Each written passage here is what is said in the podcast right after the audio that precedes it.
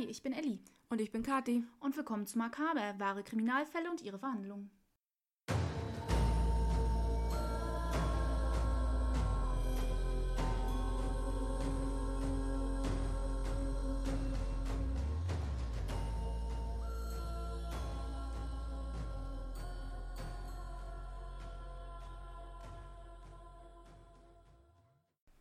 Hallo und willkommen zurück zum zweiten Teil von John Wayne Gacy. Und wie ihr hören könnt, ich bin nach wie vor krank.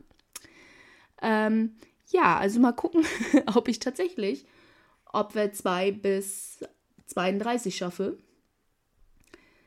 Ähm, ob meine Stimme so lange durchhält. Das war ja der ursprüngliche Plan, dass heute die heutige Folge die kompletten Opfer bis auf das letzte betrifft. Um, und so zwischendurch ein bisschen, was bei John Wayne Gacy im Leben passiert ist. Das ist ja auch mal ein bisschen relevant und auch interessant.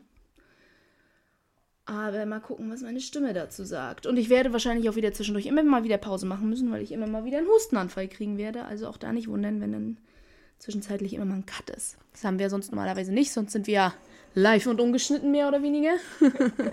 Aber heute ist ihre Tasse mit dem Kamillentee und dem Honig größer. Ja. Damit da mehr drin ist und sie ja. länger durchhalten kann. Ja. Wir Obwohl gucken. ich ja beim letzten Mal genauso lange geschafft habe wie geplant. Das stimmt, ja. So, mal gucken, ob das heute auch funktioniert. Ja, also, äh, wir waren stehen geblieben bei Gacys ersten Mord. Und wie einige Serienmörder hatte er nach seinem ersten Mord tatsächlich eine längere Abkühlungsphase. Aber er wäre ja nicht John Wayne Gacy, wenn er in der Zeit komplett untätig gewesen wäre. Im Juni 1972 wurde er wegen sexueller Misshandlung angezeigt. Schon Mal wieder? wieder. Von einem Minderjährigen. Schon wieder? Mal wieder, ja. Ähm, er, der, nun war es allerdings so, der Kläger, den er sich ausgesucht hatte, so wie du das beim letzten Mal so oft gesagt hast, das war einer der leichten Opfer. Er war vorher schon als männliche Prostituierte tätig und war oftmals auch obdachlos. Ob es zu dem Zeitpunkt war, weiß ich jetzt nicht. Aber er wusste natürlich, Gacy war jemand, der sich in der Gemeinde sehr engagiert hat und natürlich versucht hat, immer gut höher zu kommen, auch ja, mhm. und auch gesellschaftlich immer höher aufzusteigen und hat daher Gacy angezeigt und ihn dann im Anschluss erpresst. Das ist, hat die Staatsanwaltschaft rausgefunden. Wie auch immer, wahrscheinlich hat Gacy einen Tipp gegeben oder keine Ahnung, wie auch immer die Staatsanwaltschaft das rausgefunden hat. Aber dadurch, dass er Gacy erpresst hat, hat die Staatsanwaltschaft die Anklage fallen lassen und Gacys Behauptung geglaubt, dass dieser Mann Junge lügt. Ja. So. Das, das Ding ist, das sind ja diese, diese, diese Opfer, diese leichten Opfer. Ja. Ich glaube, ich glaube, man nennt sie im FBI auch Menschen mit äh, ähm, hohem Lebensrisiko oder so oder mit ja. risikohaften Leben oder so. Also Umgangssprachlich halt im Englischen nennt man diese Opfer, also wenn es um, um Mordopfer geht, auch less dead, also weniger tot. Hm. Weil, und das werden wir bei jedem Opfer von John Wayne Gacy sehen, außer seinem letzten Opfer, was ihm schlussendlich das Genick gebrochen hat. Opfer, die obdachlos sind, die ähm, im sexuellen Bereich beruflich tätig sind, die nicht aus der Gegend stammen, die Touristen sind, etc. Das sind Opfer, die bei der örtlichen Polizei, bei den örtlichen Ermittlungen leider unten runterfallen. Ja. Teilweise tatsächlich, weil sie einfach äh, vor Ort nicht bekannt sind. Ne? Das, das ist durchaus möglich. Ausreißer, die Eltern wissen nicht, wohin die Kinder weggelaufen sind, etc. Teilweise auch, weil sie nicht als vermisst gemeldet werden Richtig. oder sie wurden als vermisst gemeldet, aber in komplett anderen Orten, ja. also vielleicht auch in komplett anderen Bundesstaaten ja teilweise auch.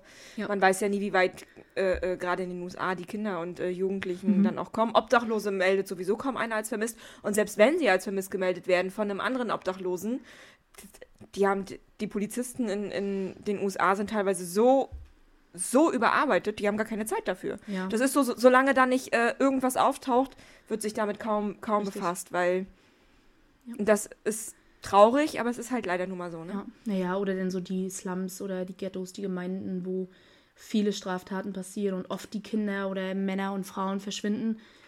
Das sind halt alles quasi less dead weniger ja. tote Opfer. Oder Jugendliche, die schon häufiger von zu Hause ausgerissen Richtig. sind. Auch die, da wird das nicht für voll genommen, wenn die plötzlich verschwinden. Ne? Weil es ist mhm. bestimmt wieder weggelaufen und mhm. taucht mhm. in ein paar Wochen wieder auf. Das ist ja. halt das. Ich meine, das ist allerdings auch in Deutschland so. Jugendliche, die oft weglaufen und als vermisst gemeldet werden, werden irgendwann weniger ernst genommen. Ja. Ist es so, ja. Und, und dann ist aber was passiert und dann ist der Aufschrei groß, warum das nicht ernst genommen wurde. Naja, aber wenn es immer wieder und wieder passiert, dann ist es leider so. Es ist halt so, leider. Das ist wie eben der Junge, der Wolf schrie. Ja. Ähm, falls ihr euch noch daran erinnert, er begann Carol zu daten, seine Jugendliebe zu sagen, ist verkehrt, sie kannten sich aus dem College, aus diesem Community College, diese Handelsschule, auf die Gacy gegangen war. Ähm, am 1. Juli 1972 heirateten sie, nachdem dann ihre Scheidung durch war. Er gestand ihr zuvor, dass er vorbestraft war und war auch ehrlich bezüglich des sexuellen Missbrauchs. Also nicht allen sexuellen Missbrauchs, den er betrieben hat, sondern den, für den er verurteilt wurde. Wenigstens Sie, etwas. Ja. Sie war der festen Überzeugung, er hätte sich geändert. also, ähm, eine Woche vorher hatte er sich noch ein Opfer gesucht. Wie charismatisch muss dieser Mann sein, wenn er will? Weil alles, was ich von ihm gesehen habe, Videos und Tonbandaufnahmen, sind nach seiner Verurteilung beziehungsweise während ähm, des Untersuchungsprozesses gewesen. Ja. In Situationen, wo er nicht mehr heuchelt. Von daher frage ich mich, wie zum Teufel charismatisch muss dieser Mann gewesen sein? Weil besonders attraktiv war er jetzt nicht. Er war jetzt auch nicht hässlich. Eine totale Gesichtskretsche ist er auch nicht gewesen. Aber er war jetzt nicht, dass ich jetzt denken würde, die Frauen werfen sich ihm reihenweise an den Hals. kein war, Chris Hemsworth. Äh, nein, mhm. kein Chris Evans. Kein, er ist kein Chris. Sagen wir einfach, er ist kein Chris. Ja. ähm, äh, von daher, weiß ich nicht. Er muss ja super charismatisch gewesen sein, dass er eine Woche vor der Hochzeit noch zu seiner Verlobten sagt: Übrigens, ich habe hier zwei kleine Kinder, äh, naja, klein, aber trotzdem Kinder, misshandelt und war deswegen 18 Monate im Knast. Und sie so: Okay. Hatte sie nicht sogar selbst Kinder? Zwei, ja. Und da hat sie sich keine Sorgen gemacht? Keine Ahnung, ich glaube, die waren beide Mädchen. Vielleicht deswegen nicht. Oder vielleicht war sie wirklich so von ihm verblendet. Weil selbst wenn sie keine Kinder gehabt hätte, würde ich mir eine Woche vor der Hochzeit denken, wenn mir mein Freund sowas erzählt, äh, okay. Also entweder wäre es gleich tschüss, je nachdem, wie die Situation wäre.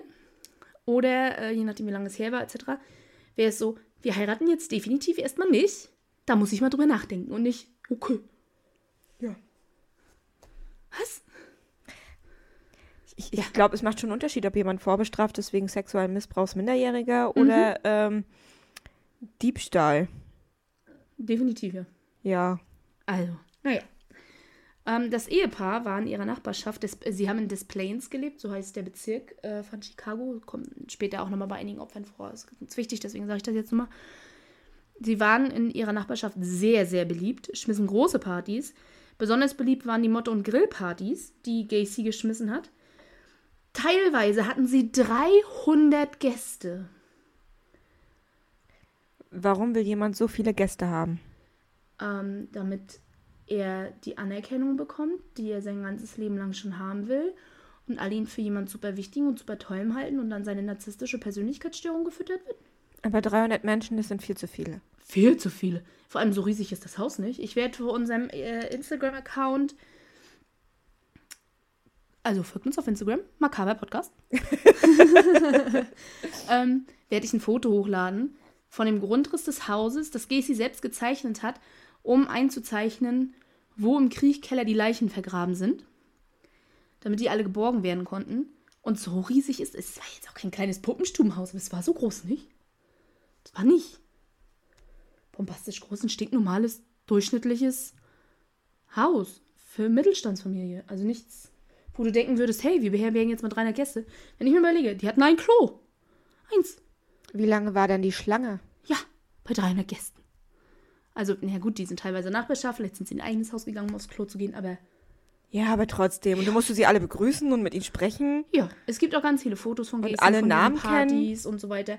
Ich muss mal gucken, ob ich da ein Foto finde, das nicht irgendwie Copyright geschützt ist. Dann lade ich da auch mal. Es gibt ein Foto von ihm da dachte ich, das sind echt zwei Welten, wenn man dann so das äh, im Kopf hat, seine Gefängnisbilder zu dem Foto, wo er da am Grill steht, gigantomanisch großer Smoker.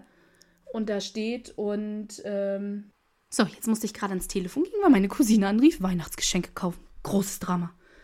Ähm, ja, ich habe ihr gesagt, sie ist dann live bei unserem Podcast dabei. Ich habe es jetzt aber rausgeschnitten, also nicht wundern, wenn ihr jetzt so einen kleinen Knick in der, in der Leitung hattet. Ja, also, super beliebte Partys. Nicht groß genug Haus für 300 Leute. Auf gar keinen Fall. Sie waren ja auch alle draußen. Seine Gäste beschwerten sich über den üblen Geruch aus seinem Haus. Wo der wohl herkam. Ja, wer weiß das wohl, ne? Keine Ahnung. ja so, so ein paar Leichen aber... im Kriechkeller. Hm. Naja. Es hielt sie allerdings nicht davon ab, zu den Partys zu kommen. Stinkt da, okay. Wir sind ja raus im Garten. Ja, natürlich. Das macht ja. Ähm... Ähm, Carol tatsächlich dachte, es wären Ratten unter dem Haus verendet. Und Gacy, nah dran. Gacy hat ihr dann gesagt, ja, ich kümmere mich drum, ich kümmere mich drum, ich kümmere mich drum. Und er hat auch mehrere Schritte eingeleitet, die ich dann zwischendurch erzählen werde, um tatsächlich den Verwesungsgeruch so ein bisschen zu bekämpfen. Aber sein Haus hat eigentlich durchweg gestunken in den nächsten paar Jahren. Wer will denn da leben und wer will da zu Besuch kommen? Ja, keine Ahnung. Wenn ich Freunde besuche und es stinkt bei denen, dann ähm, vermeide ich es demnächst wieder hinzugehen. Naja, seine Begründung war dann oftmals, dass die Rohrleitungen kaputt sind oder weiß was ich was, Tiere sind verendet im Kriechkeller, Opossums, Ratten etc. Ja, aber doch nicht ständig. Also wer glaubt da, also es tut mir leid, wie verblendet musst du sein, um in ein Haus zu gehen, das stinkt? Immer. Jedes Mal, wenn du dort bist. Und jedes Mal kommt eine neue Story. Wir ja, hatten einen Rohrbruch, da ist ein Opossum gestorben und jetzt ist das passiert und jetzt. Also da wird man doch irgendwann mal so. Hier stimmt doch irgendwas nicht. Keine Ahnung. Es passieren sehr viele Dinge, die ich jetzt gleich anfangen werde zu erzählen, in den nächsten vier Jahren, wo ich mir oftmals denke, oder fast fünf Jahren tatsächlich, weil wir befinden uns jetzt im Januar 74 und im Dezember 78 wird er ja festgenommen, also fast fünf Jahre tatsächlich in denen so viele Dinge passieren, wo ich mir denke, wie zum Teufel kann das sein? Wieso ist der nicht schon viel früher dingfest gemacht worden? Wie kann das sein? Aber naja. Ich meine, da war ein, da war ein Richter, der hat ein Gutachten gelesen und sich gedacht, ich sperre ich für zehn Jahre weg. Und dann kam ein der anderer Richter und dachte, nee, du bist so ein guter, dich lasse ich jetzt wieder raus. Der war nicht so schlau. Ja. Hier. Ah ja. Im Januar 1974 begann Gacy dann seinen zweiten Mord. Also knapp, jetzt gucke ich nochmal genau nach. Ich hatte mir gemerkt, knapp zwei Jahre seit dem letzten. Kommt das auch ungefähr hin? Ja, so ungefähr. Ah, sogar ziemlich genau zwei Jahre. Sehe ich gerade. 2. Januar 72 war ja Timothy und genau, zwei Jahre ziemlich genau. Hm. Also, wie gesagt, eine relativ lange Abkühlungsphase. Vom ersten bis zum zweiten Mord. Er wird nie wieder eine Abkühlungsphase haben. Nichts. So schnell, wie er einen Mord nach dem anderen begeht, kann man das noch nicht mal als Abkühlungsphase bezeichnen aber ist dann, aber ist dann irgendwas in seinem Leben passiert, das äh, das quasi wieder getriggert hat? Äh, den zweiten Mord, nein. Ähm, Im Anschluss passieren so einige Sachen, die ja, dann besprechen wir das dass, mal. Dass die Abkühlungsphase, dass das, aber vielleicht war der zweite Mord, die Abkühlungsphase ist vorbei und dann ist nach dem zweiten Mord irgendwas passiert, das ihn getriggert hat, Mehrere sodass die Abkühlungsphase äh, also noch nicht, nicht mehr ausgereicht hat. Sondern äh, er brauchte den zusätzlichen Stressabbau. Es war ja für ihn der beste Kick ever, jemanden zu töten. So er. So, ja. so kann man es auch nennen, ja. Ja. Das Opfer, das Gacy getötet hat im Januar 74, ist bis heute nicht identifiziert. Es war ein Jugendlicher zwischen 14 und 18 Jahren und er gab auch tatsächlich zu, ihn erdrosselt zu haben. Bis heute, wie gesagt, ist es schwierig, die Opfer von Gacy zu identifizieren es ist nach wie vor eine offene Untersuchung. Da gehe ich später auch noch mal im Detail drauf ein. Ähm, also sie sind jetzt viel mehr mit DNA. Damals in den 70ern und 80ern, bevor der Fall das erste Mal geschlossen wurde, war sehr, sehr viel über Fingerabdrücke, da womöglich, was bei den verwesten Leichen in seinem Keller natürlich nicht möglich war. Zahnärztliche Untersuchungen und Röntgenbilder. Das waren die drei Dinge, mit denen die Opfer identifiziert werden konnten. Und warum auch immer, vielleicht ist dieser Junge nie vermisst gemeldet worden, wie wir gesagt haben, weniger tot, die leichten Opfer. Er wird da wahrscheinlich zugehört haben. Er, Gacy gab auch zu, dass er die Leiche eine Weile in seinem Schrank aufbewahrt hat. Und das ist auch einer der Gründe, warum ich nicht glaube, dass er nicht weitere nekrophile Taten an seinen Opfern begangen hat. Er gibt zu, die Leiche aufbewahrt zu haben. Und er hat eigentlich, ich sag mal in Anführungsstrichen, seine Karriere begonnen mit einem toten Jungen zu befummeln. Ja. Von daher glaube ich das nicht. Ja, vor allem, warum solltest du die Leiche auf, aufbewahren für eine längere Zeit? Im Schrank. Wenn du keine nekrophilen Taten an Aha. ihr begehst oder sie essen willst. Also, Willkommen bei Makaber. Wir haben diesmal keinen Kannibalismus.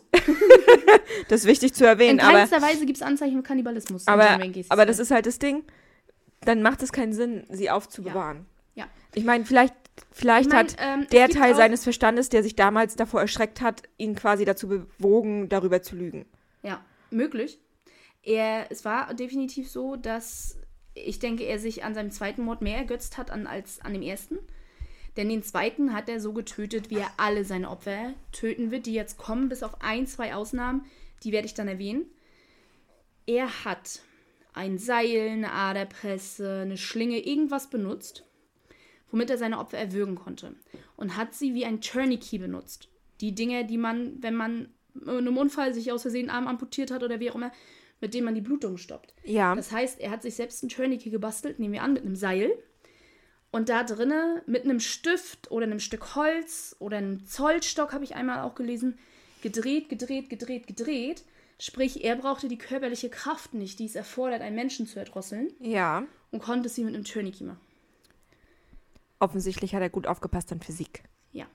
Und so wird er alle seine Opfer töten. Die meisten Opfer, und deswegen die Opfer waren für ihn nichts wert, und das merkt man so daran, ist, ihm geht es wirklich um die sexuelle Befriedigung und um das Töten er hat bei vielen Opfern tatsächlich, was auch immer er benutzt hat, um sie zu erwürgen, um den Hals drum gelassen und sie damit beerdigt.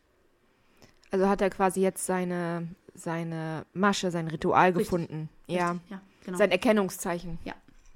Und wie gesagt, das wird er bei den meisten anderen auch machen. Ein paar andere, ein paar einzelne nicht, da werde ich es dann erwähnen, aber. Ähm, dann können wir ja drüber reden, warum er es vielleicht nicht gemacht hat.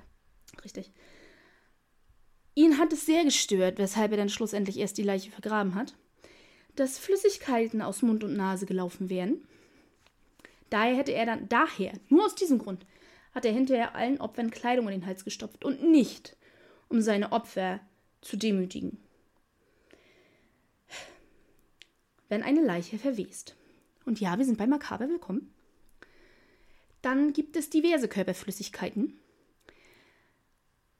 unter anderem auch Fäkalien, die der tote Körper abgibt. Und die kommen nicht nur durch Nase und Ohren, äh, durch Nase und Mund, durch Ohren, manchmal durch Augen, wenn die Augen anfangen zu vergammeln, die werden flüssig, die laufen aus. Dauert ein bisschen, zugegeben. Gacy hat seine Opfer nie so lange aufbewahrt, um das passieren zu lassen. Durch den Anus. Es gibt mehr als nur diese eine Körperöffnung. Und diese Begründung macht auch deshalb keinen Sinn, weil durch die Nase kann dann immer noch Flüssigkeit laufen. Ja. Ja, dann läuft vielleicht nichts mehr aus dem Mund, aber immer noch aus der Nase. Und wenn ihn das so stört, dass da was rausläuft, dann würde, macht das also. Ja. Nein, das hat er gemacht, um seine Opfer zusätzlich zu demütigen. Er hat ihnen oftmals ihre eigenen Kleidungsstücke oder Unterwäsche oder was auch immer in den Hals gerammt. Nach dem Tod. Manchmal hat er es auch als Foltermittel vor dem Tod benutzt.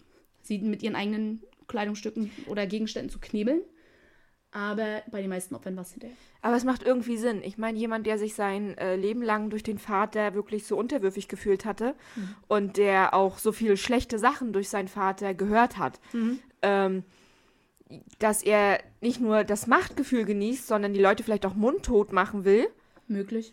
Dass das vielleicht irgendwo ein Gedanke mit war, ich stopfe dir was in den Mund, dann kannst du ja. nicht herablassend mit mir sprechen. Und ist die, ich gehe auch davon aus, dass die meisten seiner Opfer ihm, äh, die wurden ja auch von ihm vergewaltigt. Dass sie ihn beleidigt haben? Dass sie ihn einfach nicht, noch nicht mal beleidigt haben, sondern ihn abgewiesen haben. Dass er sich, entweder hat er sie bezahlt, weil sie männliche Prostituierte waren. Ja. Oder er hat sie mit Begründungen, mit, Vorwür mit, mit Vorschiebung, hey, ich biete dir einen Job an oder wie auch immer. Oder du kannst bei mir Pornos gucken. Geholt. Ja, gut, das, die Masche hat natürlich nicht funktioniert, wenn er versucht hat, die Leute, fremde Leute in sein Haus zu holen. Ja. Das hat ja nur bei den Teenagern funktioniert, die er kannte. Ähm, und ich gehe daher davon aus, dass einige seiner Opfer, die halt nicht dafür bezahlt wurden, ihn auch abgewiesen haben. Er war älter inzwischen. Er bewegte sich immer mehr auf Mittelalter, mittleres Alter zu. Er war sehr übergewichtig. Wie gesagt, er war nicht super hässlich, aber er war jetzt auch nicht der schickste Mann der Welt. Und so wichtig und reich und toll er sich auch hielt, und er war tatsächlich beruflich auch erfolgreich, da komme ich gleich drauf, es war jetzt nicht so, dass er sie in einen absoluten Palast gebracht hat. Er hat sie in ein stinkendes Haus gebracht, sodass sie da auch nicht sonderlich beeindruckt von gewesen sein werden. Und von daher gehe ich davon aus, dass viele ihn abgewiesen haben und dass zusätzlich noch so ein Ding für ihn war, ihn noch eins auszuwischen. Ja, das kann ich mir auch gut vorstellen. Mhm, weil das ja das, dieser Standard war, den er kannte. Aber ja, das wird so gewesen sein. Wer weiß, vielleicht, wie viele von denen in Wahrheit sein Vater waren, den er getötet hat. Das ist stellvertretend. Ein, einige vielleicht. Vor allem, weil er mhm. seinen Vater nicht mehr töten konnte. Ja.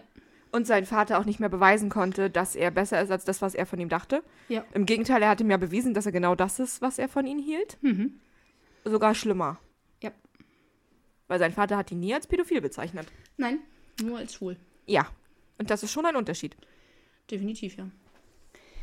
1974, ich konnte das genaue Datum leider nicht finden, aber im Frühjahr 1974, gehe ich mal von aus, machte sich Gacy selbstständig mit der Firma PDM.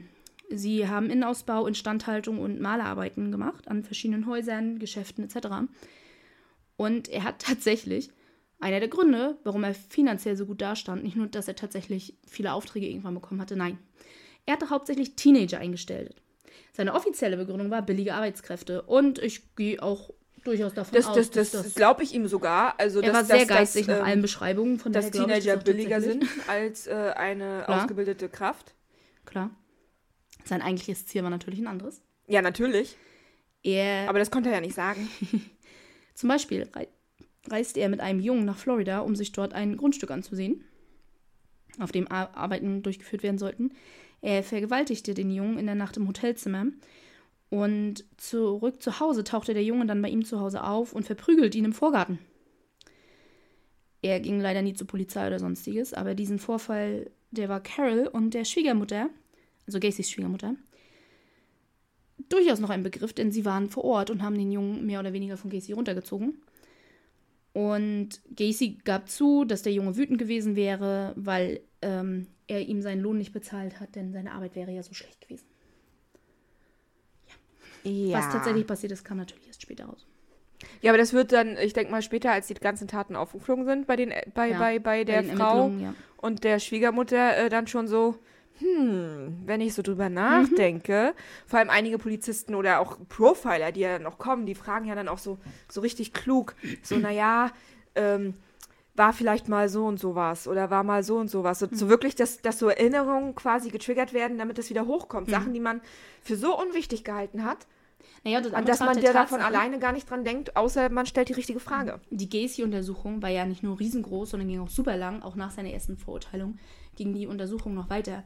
Denn sie haben ja so viele Opfer bei ihm gefunden, dass der Gedanke ja nicht so weit hergeholt war, dass noch mehr Opfer bestehen würden.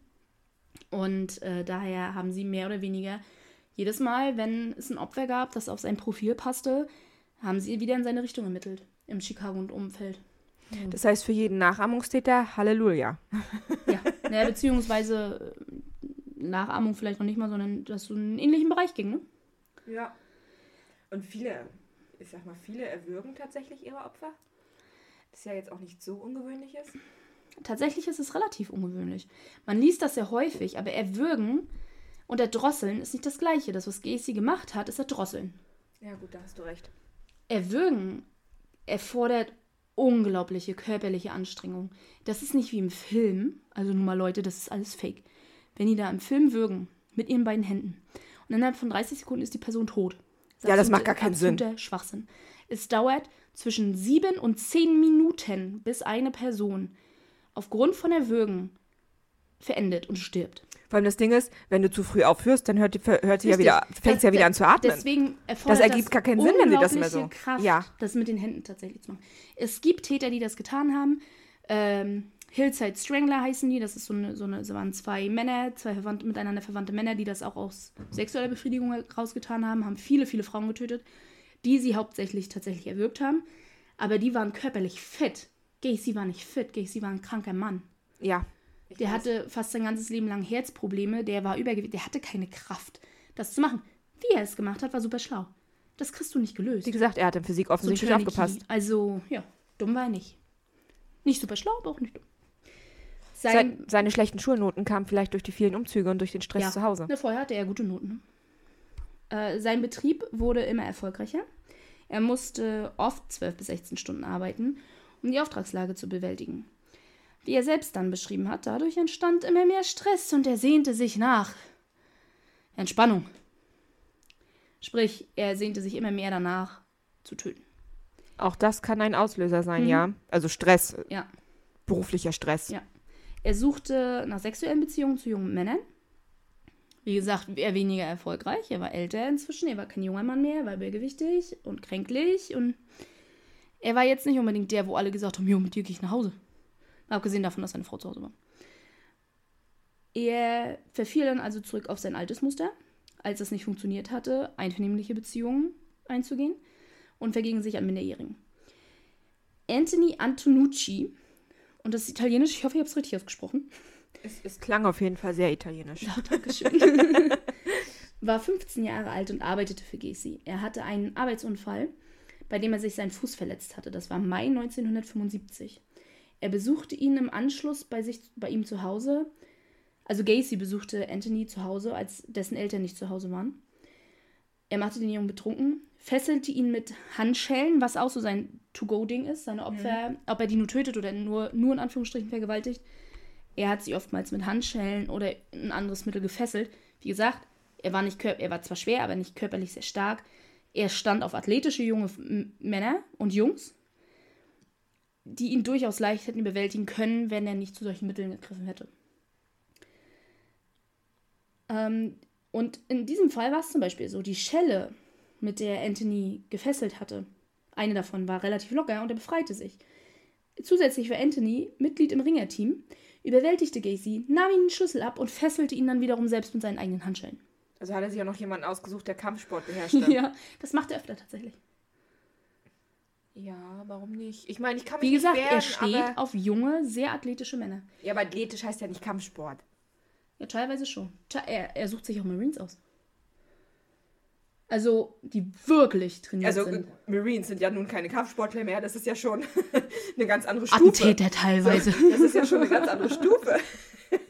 Definitiv. Und er, wie gesagt. Vor allem bei Menschen, die, mal, die wirklich lange Kampfsport machen, wie und auch äh, ähm, viele Berufssoldaten und gerade bei Marines ist das ja auch so. Mhm da ist, das, das ist ja reine Muskelerinnerung. Das ist ja, da ist ja gar nichts mehr mit. Ja. Äh, deswegen, ich wehre mich, weil ich mich jetzt wehren will, sondern der Körper reagiert ganz automatisch. Deswegen betrunken machen Handschelle am. Ja. Denn ist schon mal schwieriger. Das muss, das muss seinem, seinem Machtgefühl doch eigentlich nochmal einen richtigen Kick gegeben haben. Ständig. Das also ich, jetzt gehe, wenn so eine Fälle sind, zwischendurch auch immer mal wieder drauf ein. Ständig passiert da. Ständig passiert irgendwas, wodurch sich Gacy unantastbar fühlt. Ständig. Was da alles passiert, ist echt also wirklich. Naja. Auf alle Fälle. Wie gesagt, Gacy muss, weiß ich nicht, eine goldene Zunge gehabt haben. Ich habe keine Ahnung, ich verstehe es nicht. Hat diesen Jungen bequatscht, ihn frei zu lassen. Und ganz ehrlich, Leute, eine Lehre an alle. Wenn ihr jemanden habt, der euch angreift und ihr seid dann in der Lage, ihn zu überwältigen und ihn zu fesseln, ruft verdammt nochmal die Polizei an und lasst ihn nicht einfach aus dem Haus spazieren. Ja, also nein, ich lasse ihn raus und gehe nicht zur Polizei. Nee. Und wenn er dann das nächste Mal versucht, mich umzubringen, Halleluja. Mhm. Also Anthony kam tatsächlich mit seinem Leben davon. Aus seiner Geschichte wurde erst später bekannt. Ähm, Weil er dann doch irgendwann mal den Mund aufgemacht hat? Nachdem Gacy verhaftet wurde? Er hätte schon 75 verhaftet werden können für diese Aktion. Ja. Vor allem, vor allem das ist das Ding. Äh, ich will nicht sagen, dass das nicht passiert ist. Aber dadurch, dass er es erst danach gesagt hat, ja. kann es durchaus ganz, ganz schnell den Anschein machen, du willst einfach nur mit auf, auf, den, auf, auf das Brett aufspringen und Aufmerksamkeit machen. Es war natürlich ein Riesenmedienhype, ne? Ja, also natürlich. gar keine Frage. Und, und dann kommt jemand daher und sagt, ja, übrigens und das und das ist passiert, dann habe ich mich gewehrt und dann hat er mich überredet und dann habe ich ihn freigelassen und alle stehen dann. Also es ist so eine Geschichte, die klingt halt auch, als wäre sie erfunden. Ja. Ich sage nicht, dass das so war. Ich glaube ihm das tatsächlich. Aber naja, vor allem, weil die Details passten zu dem, was Gacy tatsächlich mit seinen Opfern gemacht hat. Und Details, die, sind die ja auch äh, damals viel später bekannt geworden. Damals gar nicht veröffentlicht wurden. Was ja, ja. nach wie also, vor Standard hab, ist, dass sowas erst, wenn es veröffentlicht wird, viel, viel später. Ich habe leider nicht sehr viele Zeitungsartikel lesen können zu dem Fall. Ähm, aber einige. Und wenn dort von den Opfern die Rede war, steht da jedes Mal gefoltert und getötet. Oder gefoltert und erwürgt, erdrosselt, wie auch immer. Und nie ins Detail gegangen. Ich kenne die Details durch Transkripte, durch Zeugenaussagen etc., aber in den Zeitungen, zumindest ursprünglich in den Zeitungen standen sie nicht. Heute ist es ein bisschen anders, aber wenn immer noch mal wieder über den Fall berichtet wird, aber damals stand das nicht in den Zeitungen. Aber wie gesagt, das machen sie aber auch teilweise mit Absicht. Äh, zum einen, um Nachahmer irgendwo zu vermeiden. Und auch. Beziehungsweise um Nachahmer auch zu erkennen, weil die können nicht alle Details kennen. Mhm. Naja, das war ja auch so ein Punkt.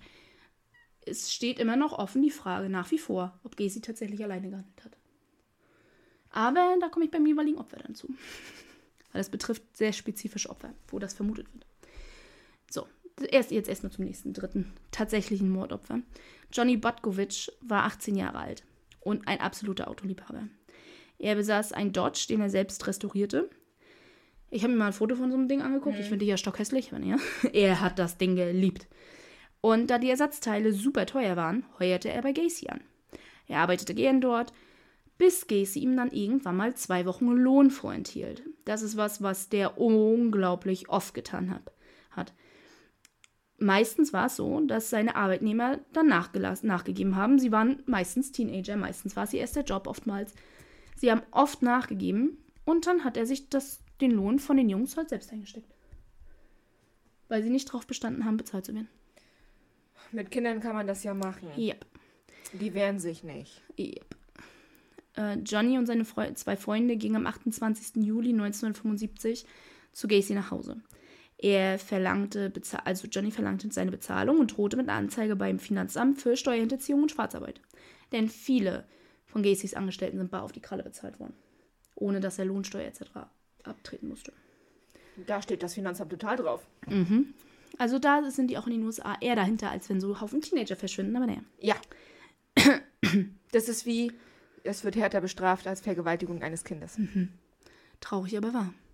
Da wäre er nach 18 Monaten nicht aus dem Knast rausgekommen. Nein. Nein.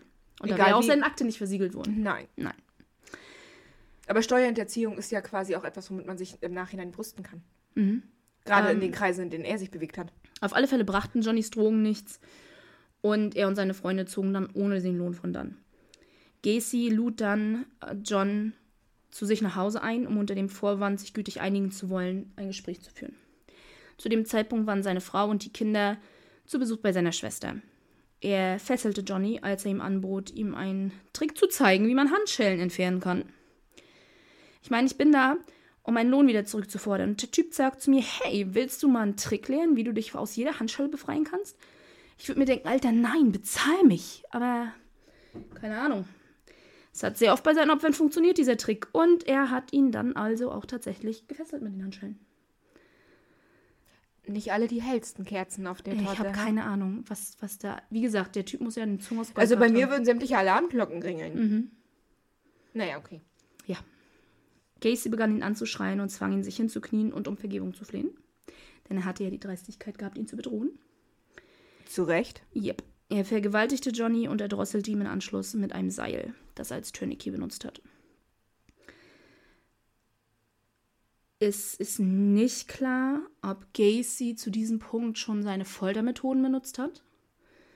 Denn das, was er zur Folter benutzt hat und das, was er getan hat, ist an den Opfern nicht erkennbar. Sein To-Go-Ding war, seine Opfer in der Badewanne mit dem Kopf reinzustecken, so lange, bis sie bewusstlos werden. Also quasi sie zu ertränken, aber ohne sie dabei zu töten. Mhm. Sobald sie bewusstlos wurden, hat er sie rausgenommen. Er hat sie oftmals vergewaltigt, während sie bewusstlos waren. Und da sind wir wieder bei den Nekrophilie. Wollte ich gerade sagen, das kommt da, das ist seine Nekrophilie. Mhm. Er hat sie nicht getötet, aber es ist quasi fast das Gleiche. Ja. Und wenn sie bei Bewusstsein waren, hat er es oftmals mehrfach wiederholt. Sie immer wieder ertränkt, ohne sie zu töten. Richtig. Und oft währenddessen natürlich gefesselt und ähm, hat sie mit Gegenständen vergewaltigt und noch viele andere Sachen gemacht, die nicht relevant sind.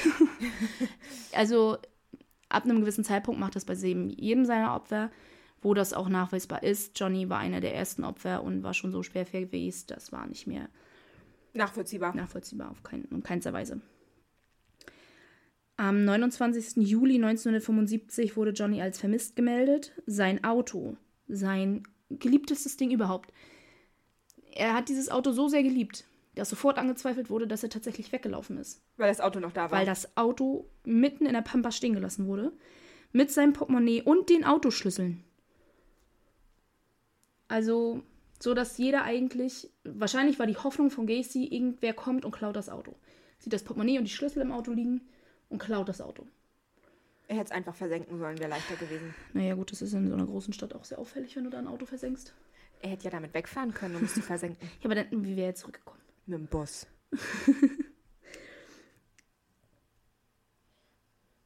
Johnny war das einzige Opfer von Gacy, das in seiner Garage begraben wurde. Und nachdem Gacy verhaftet wurde, total lustig, in Anführungsstrichen, hat Gacy die Poliz der Polizei auch gezeigt, hey, da liegt Johnny. Und er war derjenige tatsächlich, der ihn identifiziert hat, der gesagt hat, das ist Johnny. Und hat hinterher geleugnet, ihn getötet zu haben. Also du weißt, wer da liegt und du ja. weißt, wo er liegt. Ja. Oh, und du gibst auch erst zu, dass du ihn getötet hast. Und dann hast du ihn nicht getötet. Ja. Das war so, oh, das zu machen war dumm, also tue ich jetzt so, als hätte ich das nie getan. Äh, keine Ahnung, was da der Hintergrund war, was da der Gedankengang war, ich verstehe es nicht. Johnnys Eltern verdächtigten Gacy quasi sofort, riefen in den folgenden Jahren mehr als 100 Mal bei der Polizei an, um immer wieder den Finger auf Gacy zu zeigen. Dort glaubt allerdings niemand, dass der angesehene Unternehmer Teenager vergewaltigen und dann entführen und töten würde. Vor allem war er nicht sogar befreundet mit Polizisten? Ähm, jein. Also es waren auch Polizisten bei seinen Partys. Ich würde es nicht als befreundet bezeichnen. Aber, aber er, kannte sie, er, er kannte sie sehr gut. Ja. Mhm. Das würde doch auffallen, wenn er das machen würde. Das würden wir doch wissen. Mhm. Aber ganz ehrlich, ist es wirklich so schwierig, wenn du so eine Untersuchung führst zu einem vermissten Teenager? Ja, er war schon volljährig, aber trotzdem. Der sein heißgeliebtes Auto stehen lässt. Das heißt, irgendwas, die Eltern gehen hundertprozentig davon aus, irgendwas ist diesem Kind tatsächlich passiert, weil er niemals ohne dieses Auto verschwinden würde. Und dann denkst du dir als Polizist nicht, ja, ich äh, guck da mal tatsächlich vernünftig in den Fall rein befrage einfach mal jeden, der was damit zu tun hat? Nein. Vor allem, wer weiß, vielleicht hat Johnny auch irgendwem erzählt, äh, ich gehe jetzt zu äh, Gacy. Wer weiß, ne, das vielleicht. Aber andererseits wiederum, wenn du so einen Fall untersuchst, dann wird die Familie befragt, die Freunde werden befragt und die Kollegen und Arbeitgeber werden befragt. Und in dem Fall wäre das Gacy gewesen. Ja, und er hätte vielleicht irgendwas getan, um Skepsis hervorzurufen, um zu sagen, so, hm, das ist, stimmt nicht überein. Oder einer der Freunde hätte dann wirklich gesagt, der hat sich vielleicht nie darüber Gedanken gemacht, aber bei der Polizei, wenn er befragt worden wäre, hätte er vielleicht gesagt, naja, das Letzte, was ich gehört habe, ist, dass er halt zu seinem alten Arbeitgeber gehen wollte, ja. weil die sich einigen wollten wegen dem fehlenden Gehalt. Yep. Und das kann ich nicht nachvollziehen. Johnny passt nicht in Gacys Opferprofil mit den weniger toten Opfern. Passt er nicht. Er hat eine gute Familie, die sofort wusste, hier stimmt was nicht, die sofort ihn als vermisst gemeldet haben am Tag drauf. Also 24 Stunden muss man ja bei 18-Jährigen warten, eigentlich sogar, glaube ich, inzwischen 48. Ich glaube, 48 sind es inzwischen bei erwachsenen Menschen. Und also die sofort ihn vermisst gemeldet haben, als sie es konnten, die jahrelang nicht locker gelassen haben und immer wieder gesagt haben, wir verdächtigen diesen Mann. Befragen Sie doch einfach mal diesen Mann. Nichts passiert. Vor allem, weil die Gerüchte natürlich in der Nachbarschaft umhergingen, dass er sich an Teenagern vergeht. Beziehungsweise nicht nur vergeht, sondern eventuell auch tatsächlich Beziehungen zu denen pflegt, wie auch immer, aber definitiv seine Frau mit Jungs betrügt. So. Ja. Aber ja, die Polizei hat in diesem Fall nichts getan, nichts, was ich finden konnte. Vor allem, er ist, er ist ja, das ist, ist ja, er ist ja auch vorher nie weggelaufen oder sonst irgendwas. Mhm. Also es ist ja kein von diesen, ich in Anführungszeichen, leichten Opfern. Mhm. Er hat kein risikohaftes, hochrisikohaftes Leben geführt, wo es halt, es ist statistisch gesehen, ist es tatsächlich so, Prostituierte, Obdachlose, Ausreißer, äh, Waisenkinder mhm. sind halt traurigerweise häufiger Opfer von Serientätern als alle anderen. Ja. Es ist halt traurigerweise so, ja. So ist das leider. Johnny, dadurch, dass Gacy ja auch gesagt hat, da habe ich ihn begraben und das ist Johnny, äh, war tatsächlich das erste Opfer, das geborgen wurde. Ja. Und er war auch der Erste, der identifiziert wurde am 21.12.1978. Macht es aber auch leichter, wenn, wenn sie schon einen Namen haben, dann wissen sie, nach welcher Zahnarztakte sie gucken müssen. Richtig. Und nicht, hey, alle, die jemanden vermissen und der irgendwie was mit Chicago zu tun hat, schickt uns mal eure Namen etc. und dann gucken wir mal weiter. Ja. Ne? Im Laufe des Jahres 1975 wurde seine Beziehung zu Carol immer schlechter. Er war launisch, warf mit Gegenständen um sich, hatte Schlafprobleme. Weiß ich nicht, wahrscheinlich hat er nicht genug Kinder getötet, damit er sich ausgeglichen fühlt. Kein Plan, was sein Problem war, aber. Aber vermutlich sowas in der Art zusätzlich zum beruflichen Stress. Hm, das war ja sein Outlet. Ja. Andere machen Yoga. Ja, das erzählt mal John Gacy. Mama Yoga. so. Er war nachts selten zu Hause und wenn, verbrachte er die meiste Zeit in der Garage. Carol fand irgendwann Pornomagazine, die junge Männer darstellten. Gacy gestand ihr dann, bisexuell zu sein und setzte sie einfach so in Kenntnis, dass sie jetzt künftig keinen Sex mehr haben würden. Ich bin übrigens bisexuell, aber wir werden später nicht mehr miteinander schlafen. Ja. Und das war auch so der Moment, wo ich mir denke, und dann bleibst du da noch? Also sie ging nicht sofort. Vielleicht war der Sex sowieso nie so besonders gut. Ja, weiß ich. Na gut, wahrscheinlich war sie auch finanziell sehr von ihm abhängig. Sie ging ja von einem Mann zum nächsten Mann. Sie hat selber nie gearbeitet vorher zwischendurch. Vor allem damals war das ja nicht unüblich Kindern, für Frauen. Mit Kindern, ich, sie war wahrscheinlich finanziell auch abhängig ja. irgendwo, ne? Sie fand irgendwann Kleidung und andere Gegenstände eines Teenagers, ähm, vermutlich eins von Gacys Opfern. Sie sprach ihn daraufhin an, was das für Sachen sind, wo das herkommt. Er brüllte sie an. Sie solle sich aus seinen Angelegenheiten heraushalten und fing danach an, offensichtlich Teenager mit in die Garage zu nehmen. Also er versteckte es dann irgendwann nicht mehr. Am 2. März 1976 ließ sie sich von ihm scheiden. Aber das Ding ist, sie kann ja nicht mal behaupten, sie hätte nicht gewusst, dass er ein Sexualstraftäter ist, weil das hat er ja eine Woche vor der Hochzeit gesagt. Korrekt. Ähm, und sie kann ja auch nicht behaupten, sie hätte nicht gewusst, dass er homosexuell ist, weil er hat ihr ja nun mal gesagt, dass er bisexuell ist, aber keinen Sex mehr mit ihr haben wird. Ja. Naja gut, andererseits wiederum hat er die Teenager sehr öffentlich mit ins Haus gebracht, sehr offensichtlich, mit, also in die Garage gebracht. Von daher Gehst ging sie vielleicht aus? nicht davon aus, dass es nicht einvernehmlich wäre. Aber ich denke da, sie wusste zumindest im sexuellen Aspekt durchaus, was im Haus passiert. Aber es muss doch auffallen, wenn Teenager das Haus verlassen, äh, betreten, aber nicht mehr verlassen. Weißt du, ich bezweifle, dass du als Frau die ganze Zeit beim Fenster stehst und guckst, wann der Mann mit seinem aktuellen Liebhaber aus der Garage kommt. Ja, aber früher oder später musst du doch trotzdem merken, dass da äh, häufiger Jungs Keine Ahnung. eintreten Ich würde ja schon austreten. denken, äh, ich finde hier Sachen von irgendeinem Jungen, Hosen, Unterwäsche etc. Ohne wird er nicht gegangen sein und mein Haus stinkt.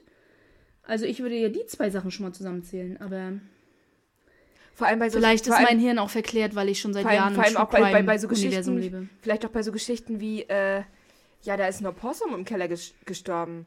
Oder da haben wir Ratten. Das wäre so bei mir so, okay, wenn wir da Ratten haben, dann äh, hole ich jetzt einen Kammerjäger. eine große Jeans für eine Ratte. Ja, aber ich meine wegen dem Geruch. Ja. Äh, dann ist so, okay, naja, nee, vielleicht hole ich da mal jemanden ja ins Haus. Gacy hat ja selber in dem Bereich gearbeitet. Und Gacy hat auch Dinge getan, um teilweise gegen den Geruch zu kämpfen. Er hat Drainagen gelegt, er hat ähm, verschiedenes Zeug ausgestreut, was ja zwischenzeitlich den Geruch bekämpft hat. Aber es kam ja immer wieder, das war das Problem. Natürlich kamen es immer wieder, die Leichen lagen immer noch da. Und die Verwesen in diesen, die liegen ja auch nicht tief in dem Kriechkeller. Aber das, also es sind so Sachen, da hat man doch definitiv weggeguckt, oder? Keine Ahnung, ich, ja. Andererseits wiederum. O oder sie haben einfach nicht genug Krimiserien geguckt. Ich wollte gerade sagen, wir sind ja auch sowas von verklärt schon. Keine Ahnung. Bei, bei mir schrillen ähm, bei den kleinsten Sachen inzwischen die Alarmglocken, also weiß ich auch nicht. Ja, und jetzt stell dir das mal vor. Du und bist so, so lange quatsche ich dich mit meinem True Crime noch nicht zu. Das glaube ich, mache ich erst seit zwei Jahren. Ich lebe da schon seit zehn in diesem Universum mindestens. Ja, aber dafür gucke ich mehr Krimiserien als du. Ja, aber mich dann für verrückt halten, wenn ich denke, dass da die Nachbarn gestorben sind, wenn da drei Polizeiwagen und zwei Krankenwagen stehen. Du dachtest nicht, dass sie gestorben sind, sondern du dachtest, dass jemand jemand anderen getötet hat. Mm, ja. Ja. Aber das ist das gleich. Tot halt. Mein Verdacht war mehr äh, häusliche Gewalt. Oder ein Streit. Immer. Casey war jetzt allein im Haus, konnte schalten und walten, wie er wollte. Und das ist die Zeit, in der er komplett eskaliert. Wo er keinerlei Kontrolle mehr hat. Keine, keiner mehr, der sieht, was er tun kann, tut. Und das ist jetzt die Phase. Wir sind 1976 befinden wir uns. Also er wird in knapp zwei Jahren wird er festgenommen. Er hat bisher drei von 33 getötet. Wer jetzt rechnen möchte, kann sich den Rest ausrechnen. Ich ähm, also, habe da heute keine Motivation zu. ja. Ne, also er hat und, und vor allem 77 ist so sein Jahr. Sagen wir mal so, ich warne euch schon mal vor. 77 ist sein Jahr. Dann zähle ich nur noch auf irgendwann. Ähm, Casey wurde dann auch Mitglied in einer Clownstruppe. Da sind wir wieder beim Thema der Killer-Clown. Gar nicht gruselig. Nein, überhaupt nicht. Und wenn ihr auf unserem Instagram-Account wartet, ich habe da ein Foto hochgeladen von ihm in seiner Clownsmaske. Er trat als Pogo der Clown auf. Und tatsächlich, die anderen Mitglieder in seiner Clownstruppe waren sehr unzufrieden mit seinem, mit seinem Clownsgesicht. Weil er sehr gruselig war? Er hat ähm, den Mund so gemalt mit diesen, mit diesen krassen spitzen Mundwinkeln, ja. die so doll nach oben gehen. Dadurch wirkt er ja so gruselig. Und diese Art Mund zu malen bei Clowns ist eigentlich verpönt gewesen. Ich weiß nicht, ob es immer noch so ist, aber damals war es so, habe ich so einen Zeitungsartikel gelesen, ich gebe das so wieder, dass es so verpönt war und dass er da tatsächlich Streit innerhalb dieser Truppe hatte, weil er sich geweigert hat, seinen Mund anders zu schmicken. Aber warum war es verpönt? Weil das so gruselig aussieht für die Kinder. Wenn dieser ja. Mund so breit ist und dann so doll nach oben geht und so spitz nach oben geht und dann hat er das ja noch mit schwarz außenrum gemacht. Und das wirkt halt so gruselig dadurch. Es ist für Kinder ja auch gruselig. Ja.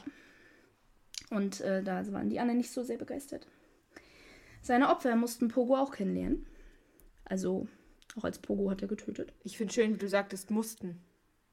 Naja, sie haben sich das nicht ausgesucht. Ja, das weiß ich. Aber ich finde schön, dass du es betont hast. ähm, viele Jungs, die er nach der Scheidung ins Haus gebracht hat, haben dann Pogos Handschellentrick kennengelernt, der dann so ähnlich war wie das, was er vorher schon gemacht hat. Sie waren wehrlos, wurden vergewaltigt. Und die Jungen, die auf der Straße unterwegs waren, die in den gewissen Gegenden und gewissen Straßen im Rotlichtmilieu unterwegs waren, die warnten sich gegenseitig schon vor Gacy. Der war fast jede Nacht, fast jede Nacht auf der Straße, um sich ein Opfer zu suchen. Also nicht nur um zu töten, sondern auch um zu vergewaltigen. Ja. Vor allem, es spricht sich ja dann auch herum, wenn dann öfter mal Opfer dabei sind, die sind mit ihm mitgegangen und dann sind sie nie wieder aufgetaucht. Mm, ich glaube hauptsächlich, weil seine Vergewaltigungen so viel extremer auch waren als tatsächlich seine Morde. Wie gesagt, er war fast jede Nacht auf der Straße und hat sich jemanden aufgesammelt. Dass da sich die Jungs eher vorgewarnt haben, hey, geh mit dem nicht mit.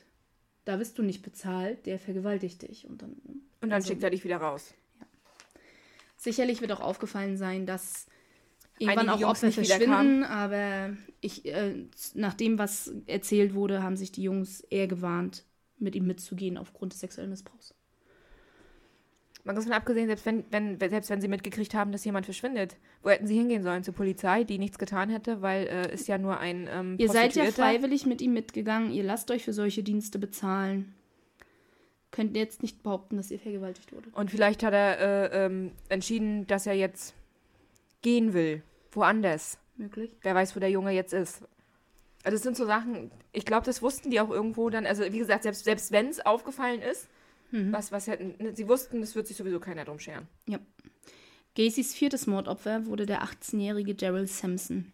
Er war zuletzt am 6. April 1976 lebend gesehen worden. Gacy bot ihm einen Job an und lud ihn für ein Interview zu sich nach Hause ein.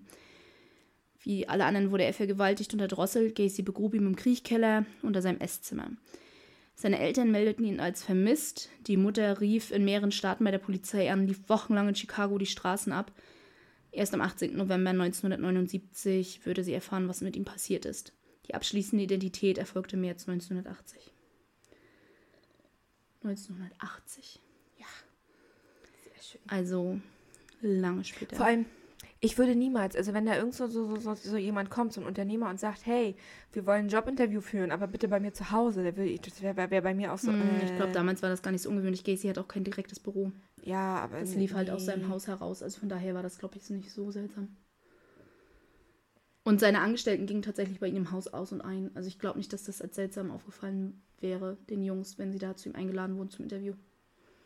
Er hatte halt kein Büro, er hatte keine Werkstatt oder sowas, ne? Das war alles bei ihm im Haus in der Garage. Also zumindest nicht, dass ich es herausgefunden hätte. Also konnte man auch nicht sagen, nee, lass uns das mal lieber irgendwo öffentlich mhm. machen? Ja, schon, aber machst du dir darüber Gedanken, wenn 30 andere Jungs da auch ein- und ausgehen und bei ihm arbeiten? Nein, vermutlich nicht. Ne? Also. Vor allem, weil es denen ja gut geht. Eben. Außer, dass sie nicht bezahlt werden. ja, aber das ist ja nicht allgemein bekannt. Gab noch kein Konunu. Ja. Da gab es noch kein Internet, Gati. Das gab es gar nicht. Ich weiß. Ähm, Anschluss an Daryl verlor Gacy komplett die Kontrolle. Abkühlungsphasen wurden immer kürzer, wenn sie überhaupt existierten. Ähm, und ich kann einfach nicht nachvollziehen. Er hatte so viele Anschuldigungen jetzt schon gegen sich. Er war jetzt schon das zweite Mal bei einem Mordopfer auffällig als Arbeitgeber bzw. potenzieller Arbeitgeber und ist nach wie vor nicht befragt worden. Ich kann das nicht nachvollziehen. Verstehe ich nicht dass er da nach wie vor auf freiem Fuß war. Und ganz ehrlich, das muss ihm doch so ein Gefühl der Unantastbarkeit gegeben haben. Ja, natürlich. So einem narzisstischen Soziopathen. Ja. Dass er jetzt so eskaliert. Die, dieses, traurig aber war, wundert mich nicht. Ich bin offensichtlich mit beiden Opfern, mit beiden vermissten Jungen verbunden. Mhm. Und keiner kommt zu mir und stellt mir Fragen. Keiner lädt mich äh, äh, ins Polizeirevier zum Verhör. Ja. Äh, keiner kommt zu mir äh, zur Arbeit, um zu sagen, hey, wir haben hier Fragen, wir haben dich zu Hause nicht angetroffen oder sonst was. Mhm. Obwohl er eine direkte, nachvollziehbare Verbindung zwischen diesen Jungs war. Yep. Aber es ist nichts passiert. Etwas, wonach man ja heute auch generell sucht. So, wir haben hier einen vermissten Jungen, wir haben hier einen zweiten vermissten Jungen. Hm, was ist denn zwischen den beiden gemeinsam? Oh, sie haben beide den gleichen Arbeitgeber. Naja, gut, äh, Gacy war noch nicht sein Arbeitgeber, er war potenzieller Arbeitgeber. Aber er war halt beobachtet worden, wie er mit Daryl sprach und dass er Daryl einen Job angeboten hat und dass er gesagt hat: hey, dann komm mal in mein Haus, machen wir ein richtiges Interview. Ja, aber auch das also, ist ja schon eine. Wenn eine vernünftige Befragung stattgefunden hätte zu dem Zeitpunkt, hätte das auffallen müssen. Ja. Aber naja. Am 14. Mai also kaum einen Monat später, verschwand Randall Raffett auf dem Weg zur Schule. Er war 15 Jahre alt. Gacy knebelt ihn mit einem Stück Stoff, an dem er erstickte. Also in dem Fall ist er nicht erdrosselt worden. Aber du merkst, dass, dass sein Gefühl der Unantastbarkeit definitiv war, da war, weil er sich jetzt bewusst Opfer suchte, die mhm. nicht äh, unter den leichten Opfern. Hm. Ja, ich glaube, also das wird auch nochmal wieder anders. Randall jetzt zum Beispiel auf dem Weg, ihn von der Schule abzufangen, das fällt nicht auf.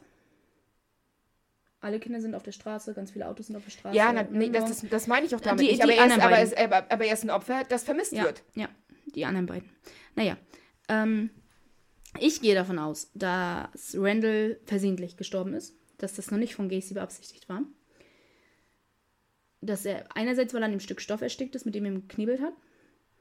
Und andererseits wiederum, weil Gacy dann noch Stunden später an dem Tag wieder auf der Straße war, um sich das nächste Opfer zu suchen. Also ich gehe davon aus, er hat einfach von Randall noch nicht bekommen, was er wollte, weil er ihn versehentlich getötet hat. Denn ja. das ist das einzige Mal, wo Gacy nachweislich an einem Tag sich zwei Opfer geholt hat.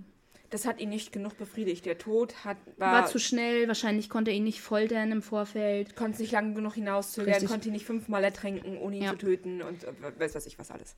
Samuel Stapleton war 14 Jahre alt und auf dem Heimweg von einem Besuch bei seiner Schwester. Als seine Leiche im Dezember 1978 geborgen wurde, lag er direkt neben Randall und trug einen Armreif. Aufgrund des Armreifs war sich die Familie, der war sehr auffällig, war sich die Familie sicher, dass es ihr Sohn war. Ähm, die Gewissheit kam allerdings erst am 14. November 1979, fast ein Jahr nachdem die Leiche geborgen wurde, als er dann final erst identifiziert werden konnte. Er wurde an Röntgenbildern identifiziert. Aber auch hier wieder ein Opfer, dass man das als vermisst gemeldet wird. Ja, auch Randall. Äh, ich habe keine Vermisstenanzeige für Samuel gefunden. Äh, was? Seine Eltern und seine Schwester haben ihn nicht ich vermisst keine, gemeldet? keine Vermisstenanzeige gefunden. Er kommt von, geht von seiner Schwester nach Hause. Mhm. Und niemand meldet ihn als vermisst? Vielleicht ist er als vermisst gemeldet worden. Ich konnte es nur nicht finden. Aber auch in den Zeitungsberichten, wenn über die einzelnen Opfer berichtet wurden, ich konnte nicht über jedes Opfer Zeitungsartikel finden. Manche sind auch nur am Rande erwähnt worden. Aber vielleicht hat es deswegen auch so lange auch gedauert, bis sie ihn identifiziert haben. Weil. Weil sie das erst melden mussten, die Eltern. Ja. Also in dem Fall kann ich es nicht sagen. Ich habe da schon, keine vermissten Schon heftig. Vielleicht, vielleicht gab es da tatsächlich in der Familie Probleme und er hat mehrfach angedroht, wegzulaufen. Und dann haben sie ihr Kind nicht als vermisst gemeldet, weil er könnte ja jetzt weggelaufen sein. Du, bei manchen, man weiß ja manchmal nicht. Ein ähm, Mund weniger zu stopfen. Randall wurde am 11. April 1979 an Rückenbildern identifiziert. Ja, also, du gesagt. Nee, am 14. November war Samuel. Randall und Samuel, die am gleichen Tag. Stimmt, Randall war, war das andere Opfer, ja. Ja. Also Randall ist noch vorher identifiziert worden. Am 3. Juni 1976 schlug Gacy wieder zu. Diesmal war sein Opfer Michael Bonnen und er war auf dem Weg, seinen Bruder zu besuchen. Gacy passte den 17-Jährigen am Bahnhof in Chicago ab. Was genau passiert ist, vielleicht hat er ihm Arbeit angeboten. Ähm, Michael war sehr geschickt. Er war ähm, vor allem mit Holz sehr begabt und er war gerade auch dabei, eine Jukebox zu restaurieren, also eine 50er Jahre Jukebox, diese großen Dinger. Von daher ist es vielleicht gar nicht weit hergeholt zu denken, hey, ich kriege da so ein Jobangebot, ich bin jetzt eine Weile in Chicago bei meinem Bruder. Vielleicht kann ich mir da ein bisschen Geld dazu verdienen. verdienen. Ja. Gacy ermordete und vergrub ihn wie die meisten anderen auch in seinem Kriechkeller. Um seinen Hals war noch ein Seil gebunden, als er gefunden wurde. Der Vater ging regelmäßig mit Fotos zur Polizei. Also da war auch die Familie hinterher.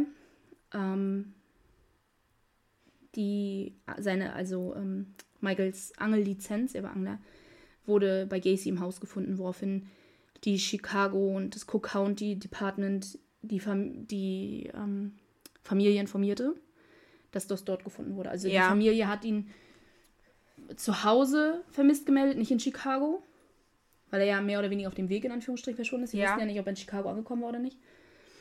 Und daher war das äh, ein anderes Polizeidepartement, was sich ja um die Vermisstenanzeige gekümmert hat, der Familie. Ja, und es wird dann quasi weitergeleitet, so passt auf, wir haben Richtig. hier was gefunden, äh, wir bräuchten Richtig. mal die Eltern und die Zugänge Richtig. zu den Krankenakten. Richtig. Damit wir ihn identifizieren können, weil mit hoher Wahrscheinlichkeit wird er ein Opfer gewesen sein. Mhm.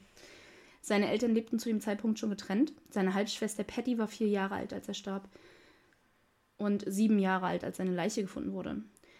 1994 begann Patty ihre Karriere als Stand-up und nutzte den Mädchennamen ihrer Mutter, Veskes, damit sie nicht ständig mit Gacy in Verbindung gebracht werden würde. Weil mit dem Nachnamen Bonnen in Chicago war sie auch als Stand-up. Da wären sofort die Fragen groß geworden. Sie wollte einfach diese Verbindung nicht haben. Kann ich verstehen. Mhm. Vor allem, weil, wenn sie vier war, als er verschwunden ist, wird sie sich kaum an ihn erinnern können. Ja. Oder nur ganz, ganz vage. Also, das ja. ist dann auch. Die Familie hatte große Probleme nach Mikes Tod. Der Vater wurde Alkoholiker und Kettenraucher und wollte nie über den Vorfall reden. Außer wenn er betrunken war. Dann rief er seine Ex-Frau weinend an und hatte schwere, schwere Schuldgefühle, dass er noch am Leben war, obwohl sein Sohn tot war. Vor allen Dingen auch, weil sie jetzt ja wussten, dann irgendwann zu dem Zeitpunkt, wie er gestorben war und was ihm vor seinem Tod angetan wurde. Ist aber nicht unüblich. Ja. Also, dass viele Eltern gehen an sowas kaputt und viele Ehen scheitern an sowas. Er wurde am 6. Januar 1979 identifiziert seine Eltern haben beschlossen, ihn in einem unmarkierten Grab zu beerdigen, weil der Medienhype so groß war, dass sie nicht wollten, dass sein Tod von Schaulustigen ausgenutzt wurde. Verstehe ich. Mhm. Und sie selber wussten ja, wo es ist, also konnten Viele, viele Familien haben sich dafür entschieden, beziehungsweise haben dann äh, ihre Angehörigen einäschern lassen, die Asche irgendwo verstreut. Also es gibt sehr viele. Es gibt auch einige, die ganz normal beerdigt wurden, aber viele, die. Wie gesagt, ich kann es auch irgendwo verstehen. Ich würde ja. auch nicht wollen, dass, ähm, wenn sowas einem Mitglied, ähm, Hallo Sunny. Mitglied meiner Familie passiert, ähm, dass da ständig irgendwelche fremden Menschen am Friedhof stehen und dieses äh, diesen Grab besuchen. Ja. Also, vor allem stell dir mal vor, dann willst du dann zum Grab von, weiß ich nicht, deinem Bruder und dann stehen da 20 fremde Menschen und machen erstmal Fotos von sich selbst und dem Grabstein. Hm. Äh, ich glaube, das würde mich mehr aufregen als das, das als alles andere. Also. Ja, ich glaube auch. Kann ich nachvollziehen. Patty arbeitete später beim Radio, seine Schwester, und wurde 2019 politisch aktiv. Sie wollte sich ins State House wählen lassen, das ist bei uns quasi vergleichbar mit der Kommunalregierung, hm. und musste dafür auf dem Wahlschein ihren richtigen Namen verwenden. Ja. Und war natürlich nicht schwierig, dann für die Presse und vor allem auch für das politische gegnerische Lager herauszufinden, was tatsächlich ihre Hintergrund war und ihre Geschichte war. Und musste sich dann während des Wahlkampfs dazu äußern und war einfach gezwungen, die Geschichte mit der Geschichte an die Öffentlichkeit zu gehen. Ähm, schlussendlich wurde sie nicht gewählt, ob das jetzt daran lag, dass ihr Wahlgegner ihr vorgeworfen hat, sie würde die Geschichte ausnutzen, um vor allem, Mitleidsbonus zu bekommen. Vor allem, das ist, das, das ist so, so ein Vorwurf, wo du denkst, so, ich habe meinen Namen geändert über Jahre lang. Mhm. Und äh, ich bin gezwungen, ihn jetzt zu verwenden, weil. Oh, äh, oh, er hat ihr ja beides vorgeworfen. Er hat ihr vorgeworfen, dass er ihren Namen geändert, dass sie ihren Namen geändert hat, weil ihr Nachname ja Vesquez war, ihr Stage-Name. Und damit wollte sie ja die lateinamerikanischen Wähler anlocken. Und jetzt gibt sie auf dem Wahlschein ihren korrekten Namen mit an ähm, damit sie dann den Mitleidsbonus auch noch bekommt. Das war der Vorwurf. Clever gemacht. Ob das jetzt schlussendlich daran lag, dass sie nicht gewählt wurde, kein Plan. Ne? Da, hängen ja noch ganz andere Sachen dahinter. Das habe ich soweit auch nicht verfolgt. Aber ähm, ich fand es schon extrem, dass auch 40 Jahre später, dass Gacy's Taten da immer noch die Familien belasten. Dass da immer noch. Von daher kann ich absolut 40 Jahre später. dass einige Menschen sagen, ich ändere jetzt meinen Namen tatsächlich auch wirklich richtig mit, ja. mit, mit, mit Gerichtsbeschluss und allem damit mir keiner mehr sagen kann, du musst hier deinen Geburtsnamen verwenden, weil wenn da jetzt steht, ich habe meinen Namen ordentlich ändern lassen ja. ähm, übers Amtsgericht, dann kann da keiner mehr kommen. Also ich kann das absolut nachvollziehen, dass viele ja. sagen, ich ziehe um, ich ändere meinen Namen, damit mich keiner mehr hier deswegen belästigen kann. Und natürlich gibt es immer noch Fälle, wo dann sowas trotzdem irgendwie rauskommt. Heute ist es natürlich einfacher. Ne? Ja, äh, aber. Ich, ich finde es nicht schön, wenn man die Leute mit so, mit so einer Vergangenheit, vor allem sie können ja nichts dafür. Es ist ja nichts, es ist ja nicht so, dass, als hätten sie das getan. Nein. Sie sind einfach und wie gesagt, nur, das, nur, nur Opfer. Sie sind auch Opfer. Ja, sie war Kleinkind, als ihr Bruder getötet wurde und 40 Jahre später musste sie sich mehr oder weniger dafür verteidigen. Ja, und das ist Bullshit. Also ja. es ist einfach Bullshit. Also das, ich fand es schon sehr krass. Deswegen wollte ich die Story so ein bisschen erzählen, weil ich das krass fand, ja. dass 40 Jahre später da die Familien immer noch drunter leiden. Also zehn Tage nach Mike schlug Gacy erneut zu, am 13. Juni 1976. William Carroll Jr. wurde von allen Billy genannt und war 16 Jahre alt, als er am Geburtstag seines älteren Bruders verschwand. Er versprach dem Vater, in einer Stunde wieder da zu sein, stieg mit vier anderen Teenagern in ein dunkles Auto. Gacy hat zu dem Zeitpunkt ein dunkles Auto gefahren. Ob seins war es nicht bekannt. Die anderen Jungs sind nicht verschwunden, nur Billy. Aber es ist auch nicht so weit hergeholt zu denken, dass er eventuell, also Gacy den Jungs Arbeit angeboten hat und sie deswegen eingesammelt hat. Keine Ahnung. Ist vielleicht auch nur zu weit gedacht, aber auf alle Fälle hat auch Gacy ein dunkles Auto gefahren zum Zeitpunkt. Billy war sehr früh kriminell. Mit neun Jahren war er in einem Erziehungsheim. Wegen Diebstahl, mit elf wegen Waffenbesitz wurde er verhaftet. Eltern waren beide Alkoholiker. Die Familie war sehr arm. Und wenn ich meine sehr arm, sie waren sehr arm. Billy war dann so eins der Kinder, die für Diebstahl erwischt wurden, wenn sie Zahnpasta geklaut haben. Also wirklich, wirklich arm. Also jetzt wieder ein Opfer, um den sich die Polizei in Dreck schert. Richtig. Er arbeitete mit 16 schon als Stricher und Zuhälter. Er vermittelte Teenager und ältere Kunden. Eventuell war da auch seine Verbindung zu Gacy, dass er selbst andere Jungs an Gacy vermittelt hat. Möglich, ja. Seine Eltern suchten die Straßen von Chicago ab und riefen regelmäßig bei der Polizei an. Vergeblich. Wem wundert's? Wie gesagt, ne? Wie du ja schon gesagt hast, er ist einer von den leichten Opfern gewesen. Am 17. März 1979 wurde er durch zahnärztliche Unterlagen identifiziert. Zwischen dem 13. Juni und 6. August 1976 war Gacy super aktiv. Er tötete vier Jugendliche, beziehungsweise junge Männer, von dem nach wie vor einer nicht identifiziert wurde. Ich habe es im letzten Podcast schon mal erwähnt, in der letzten Folge, ich, ich erkläre es nur nochmal. Wenn ich jetzt die nicht identifizierten Opfer aufzähle, die zwischendurch jetzt immer mal wieder kommen, jedes Opfer hat eine Nummer, mit der das Cook County Sheriff Department arbeitet. Die Nummer hat nichts mit der Reihenfolge zu tun, in der die Opfer getötet wurden, sondern ist die Reihenfolge, in der sie geborgen wurden. Ja. Das heißt, Opfer 26, über das ich gleich sprechen werde, ist vor Opfer 13 äh, gestorben, aber halt später erst geborgen worden, daher die Nummer. Opfer 26 war weiß, männlich, zwischen 22 und 30 Jahre alt und zwischen 1,58 und 1,70 groß. Und hier möchte ich auch nochmal ein totales Shoutout an der Sheriff Department von Cook County geben. Nicht, dass das jemals einer von denen hören würde. Vermutlich nicht. Aber nachdem dort ein neuer Sheriff angefangen hat, hat der 2011 die Ermittlungen wieder aufgenommen. Zu dem Zeitpunkt, 2011, waren acht Opfer nicht identifiziert von Gacy. Heute sind es nur noch fünf. Also sie waren seitdem in der Lage, drei weitere Opfer zu identifizieren. Und nicht nur konnten sie drei weitere Opfer identifizieren, dadurch, dass sie auch groß öffentlich gemacht haben, groß in der Presse und auch den 40. ich sage mal in Anführungsstrichen Jahrestag von Gacy genutzt haben, um zu sagen, hey, wir ermitteln hier immer noch, meldet eure vermissten Leute auf dieser Seite. Schickt uns, wo genau sie verschwunden sind. Alles, was in Verbindung mit Chicago steht, schickt uns das. Auf der Webseite ganz einfach eintragen, schickt uns das. Haben sie drei weitere Cold Cases geschlossen? Mhm konnten teilweise Opfer identifizieren, auch wenn sie die Fälle noch nicht abschließen konnten. Und haben teilweise ähm, noch lebende, verschwundene, Vermisste gefunden, die dann mit den Familien wieder verein vereinigt wurden. Also nicht nur konnte dadurch den Opfern von Gacy und den Angehörigen von Gacy geholfen werden, sondern auch anderen. Und das ist ziemlich krass. Und sie sind nach wie vor dabei. Ja. Also sie haben den Fall nach wie vor offen. Sie hätten damals vielleicht mal einen anderen Sheriff brauchen sollen. Wer weiß, keine Ahnung. Ähm, also, es ist jetzt vielleicht ein bisschen sehr weit hergeholt, aber manchmal weiß man ja nicht. Es war in den 70ern.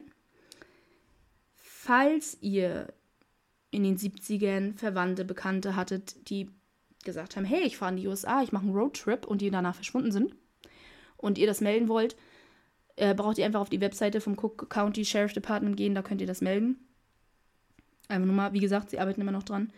Und sie arbeiten mit mehreren Genealogie-Webseiten zusammen, um mit DNA-Analysen herauszufinden, wer die Opfer noch sind, die noch offen stehen. Einer der Jungen, der so identifiziert werden konnte, war James Brian Hackinson. Er wurde von allen Jimmy genannt. Er war ehemals Opfer 24.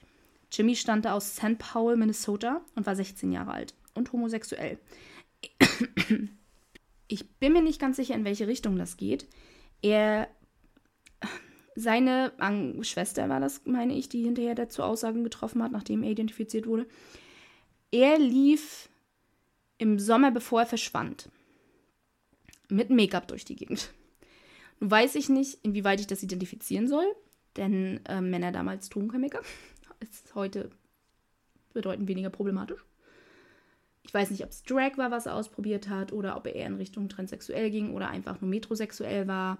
Keine Ahnung. Auf alle Fälle war er schon alleine dadurch in Minnesota. Minnesota war jetzt keine große Stadt. Nein, nein. Er war da sehr auffällig. Ja. mit seinem Make-up. Vor allem damals. Ähm, genau. Selbst heute in so kleinen Orten bist du damit immer noch sehr, sehr auffällig. Und es gab dadurch natürlich Reibereien in der Familie in den 70ern, wenn der 16-jährige Sohn dort mit ähm, Make-up Make durch die Gegend läuft. Er hatte mehrfach angekündigt, dass er von zu Hause verschwinden würde, verreisen würde, unterwegs sein würde, was auch nicht neu für ihn wäre. Er ist ab und zu immer mal wieder für einen Monat oder wo irgendwo hingereist und kam dann irgendwann wieder.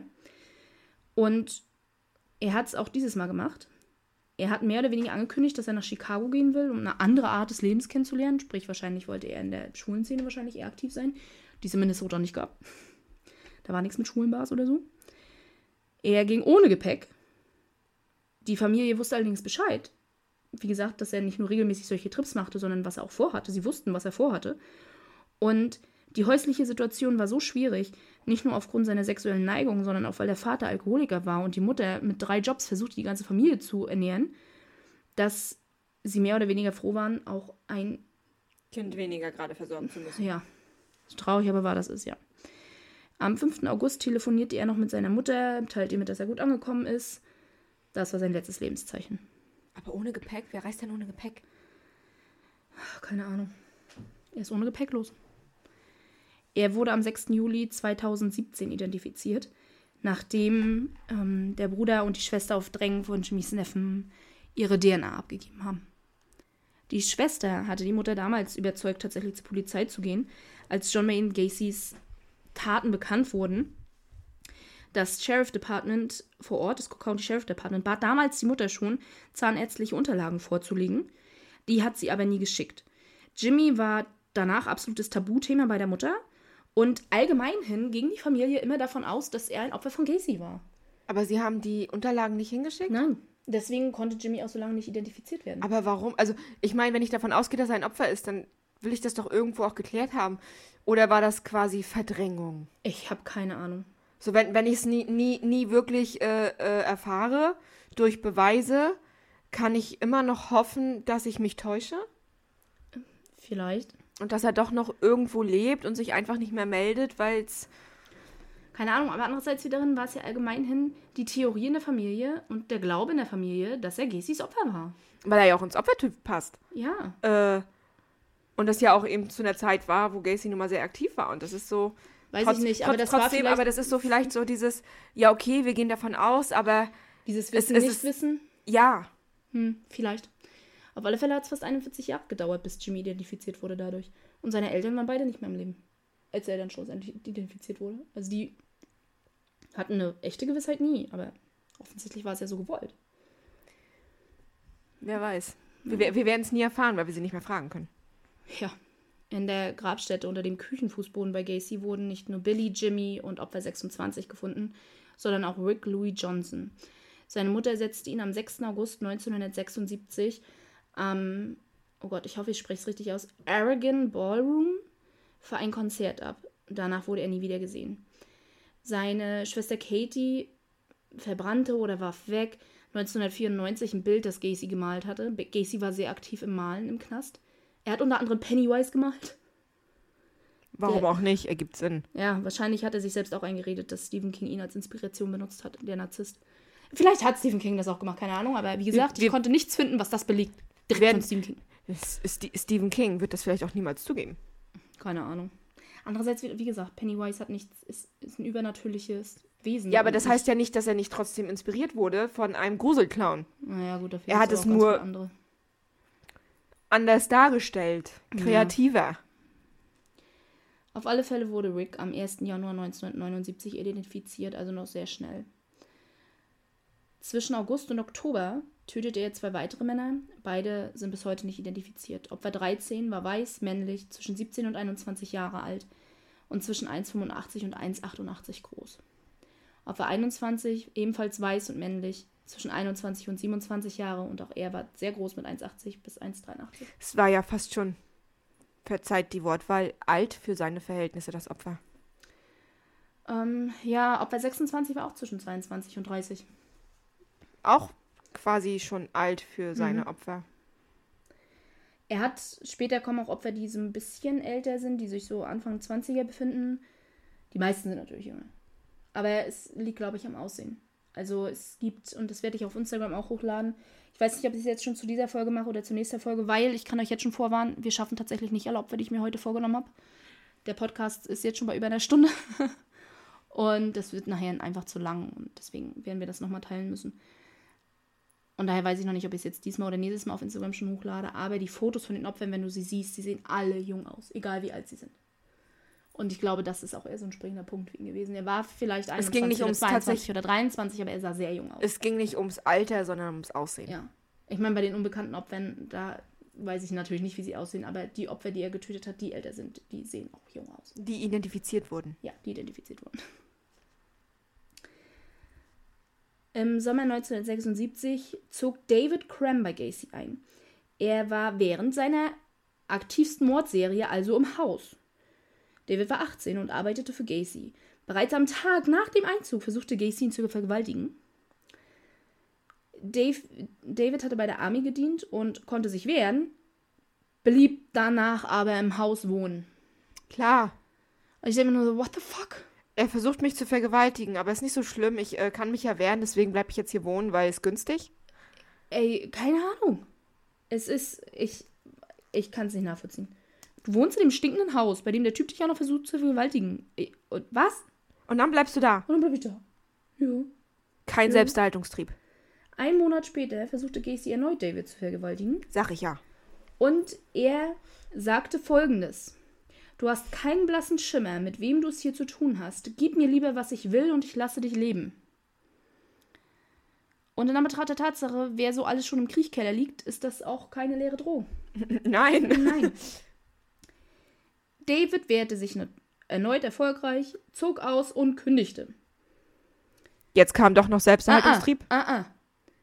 Trotzdem nahm er immer mal wieder kleinere Jobs an von Gacy. Doch kein Selbsterhaltungstrieb. Ey, what the fuck? Was? Ich, ich weiß ich, verstehe ich. Kann ich nicht verstehen. Nicht besonders klug. Nein. Also, David gab hinterher zu, dass er im Kriechkeller äh, Furchen gegraben hat. Der ist ja, du kannst ja nicht sehr tief graben, da sind ja auch die Rohre und alles, aber dass er Furchen gegraben hat. Aber nichts von den Morden wissen, gewusst hätte. Du bist in den Kriechkeller und grabst da Furchen. Mit der Aussage, Gacy will eine Drainage legen wegen dem Gestank. Und du machst dir da keine Gedanken? Für die Teenager, die hier in diesem Haus ein- und ausgehen. Gacy war einer von den Serienmördern, die Andenken an seine Opfer behalten hat. Nicht nur das, er hat zweimal versucht, dich zu vergewaltigen. Ja, und du machst dir da keine Gedanken drüber. Ich kropp da mal ein paar Furchen, aber danach halte ich die Klappe. Von daher ist eine der gängigen Theorien, dass äh, David tatsächlich in einigen der Morden involviert war. Oder, Oder dass er zumindest Stillschweigen bewahrt hat über die Morde. Oder die Army hat einfach seinen Kopf geschreddert. Wer weiß, keine Ahnung. Wie lange er bei der Army war, weiß ich allerdings nicht. Kurz nachdem David auszog, begann Gacy seinen zwölften Mord. William George Bundy, von einem Bill genannt, war 19 Jahre alt. Und er wurde am 22. Oktober 1957 geboren. Und er war ehemals bekannt als Opfer 19. Er war das erste Opfer, das nach der Neueröffnung des Falls identifiziert wurde im November 2011. Also ein Monat, nachdem ja. der Fall neu eröffnet wurde. Er war Taucher und Athlet in der Highschool. Bill war im Oktober 1976 auf dem Weg zu einer Party und ließ sein Portemonnaie zu Hause. Freunde sagten, dass, es, dass er immer eine Rolle mit Bargeld in der Hosentasche hatte, ähm, weil er für einen Typen auf dem Bau schwarz arbeitete. Deswegen musste er auch sein Portemonnaie nicht mitnehmen. Vermutlich Gacy. Vermutlich. Es konnte nie bewiesen werden. Weil Gacy, er schwarz gearbeitet hat? Gacy war zu dem Zeitpunkt auch schon tot. Er konnte dazu auch nicht mehr befragt werden. Also von daher kann man davon ausgehen, dass er für Gacy gearbeitet hat, aber wissen wird das nie einer. Mutter, seine Mutter hatte bereits 1978 geglaubt, dass ihr Sohn eins von Gacys Opfern wäre. 1979 versuchte sie zahnärztliche Unterlagen zu bekommen, um sie dann bei der Polizei vorlegen zu können. Sein Zahnarzt war aber bereits in Rente gegangen und hatte alle Unterlagen vernichtet. Ist das überhaupt erlaubt? Ich vermute, dass es damals erlaubt war. Ich glaube nicht, dass es heute erlaubt wäre. Allerdings läuft heute auch viel mehr elektronisch. Damals war alles noch Papierform. Das stimmt wohl. Ähm, sein Bruder und seine Schwester gaben DNA ab, nachdem der Fall neu aufgerollt wurde. Die Eltern waren allerdings bereits verstorben. Das heißt, sie haben nie erfahren, ob ihr Sohn tatsächlich ja. ein Opfer war. Ja. Sicherlich wird das immer noch auch bei der Familie der Gedanke gewesen sein. Ansonsten hätten die Geschwister ja nicht sofort, nachdem der Fall neu eröffnet wurde, also ja wirklich sofort die DNA äh, abgegeben. Ja. Also die DNA-Untersuchung, weil ich selber weiß von den Genealogie-Webseiten, ich habe da meine DNA mal eingereicht, ähm, dauert schon drei bis vier Wochen, bis diese Untersuchung stattgefunden hat. Und einen Monat nachdem der Fall neu eröffnet wurde, konnten sie sagen, hey, Bill war hier eins der Opfer. Also am 24. Oktober 1976 eskalierte Gacy erneut und tötete wieder zwei Jungs am gleichen Tag. Michael Marino war 14 und Kenneth Parker war 16. Und es ist nicht hundertprozentig sicher, die Quellen sind da sehr unterschiedlich, ob sie nur bekannt oder befreundet waren, aber auf alle Fälle kannten sich die beiden Opfer. Sie waren zuletzt am 24. Oktober 1976 gesehen worden, bei einer Kreuzung, an der Gacy viele seiner Opfer aufgabelte und die damals wohl oft von männlichen Prostituierten genutzt wurde. Ja. Michael und Kenneth wurden beide im gleichen Grab begraben. Beide sind im März 1978 identifiziert worden anhand von Röntgenbildern und von Zähnen. Jetzt kommt allerdings etwas sehr Spannendes. Michaels Mutter hat nie geglaubt, dass Michael tatsächlich ein Opfer von Gacy gewesen wäre. Nie, auch nicht nach der Identifizierung. Also nachdem man quasi bewiesen hat, dass ihr Sohn ein Opfer mhm. ist. Hat sie nie geglaubt. 2012, also sie hat es nie geglaubt, weil er zwei Wochen vorher angekündigt hat, dass er weglaufen würde wollen. Und sie hat nach wie vor geglaubt, dass er weggelaufen ist und nicht tot ist. Obwohl. Weil er es angekündigt hat, dass er wegläuft. Obwohl es Beweise gibt, dass er tot ist. Mhm. 2012 erwirkte sie tatsächlich eine Exhumierung. Und Michaels, und ich sage mal Michael in Anführungsstrichen, Michaels DNA das Opfer, das als Michael beerdigt wurde, passte weder zu Michael noch zu Kenneth. Aber wer waren denn die beiden? Naja, Michael war nicht Kenneth. So, pass auf. Ja. Die DNA-Untersuchung erfolgte privat. Es war keine öffentliche Einrichtung, es war nicht in Zusammenarbeit mit der Polizei. Ja. Sondern wurde privat von der Mutter bezahlt. Nach wie vor, auch heute nicht, seit 2012 nicht, hat keine offizielle Nachuntersuchung der DNA stattgefunden. Weil die Mutter das privat gemacht hat. Das privat gemacht hat. Und es ist durchaus weiter ermittelt worden von der Polizei, aber auch die Exhumierung erfolgt ja privat durch die Mutter. Und die Polizei hat keinen Zugang zur Leiche. Aber wenn sie es öffentlich haben will, dann muss sie der Polizei den Zugang zur Leiche ich glaub, gewähren. Das will sie nicht. Ich glaube, das will sie einfach nicht. Aber warum nicht? Weil sie nach wie vor glauben will, dass ihr Sohn am Leben ist. Der Zahnarzt, der damals Michael identifiziert hat und Kenneth identifiziert hat, konnte sich auch 2012 noch ganz genau an die Marke erinnern, die er benutzt hat, um die beiden zu identifizieren. Ja. Und die Marker, die er genannt hat, stimmen mit dem Schädel von Michael überein. Ja. Das heißt nach wie vor, aufgrund der zahnärztlichen Unterlagen, ist Michael Michael. Ja. Aber die DNA sagt, die DNA, die die Mutter abgegeben hat, sagt, Michael ist nicht Michael. Aber wenn sie beweisen will, dass das nicht Michael ist, dann muss sie die Leiche freigeben. Pass auf. Ihre Theorie ist, dass Michael unter falschem Namen lebt. Und wie angekündigt hat, dass er wegläuft und so weiter. Und tatsächlich haben zwei Freunde Jahre später behauptet, dass sie ihn gesehen haben und sich kurz mit ihm unterhalten haben. Also es besteht die Möglichkeit, dass er nicht Michael ist, sondern tatsächlich ein unidentifiziertes Opfer. Andererseits wiederum sagen die Zähne, das ist Michael.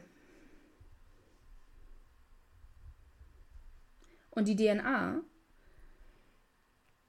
kann tatsächlich vermischt worden sein. Ich nenne es mal so.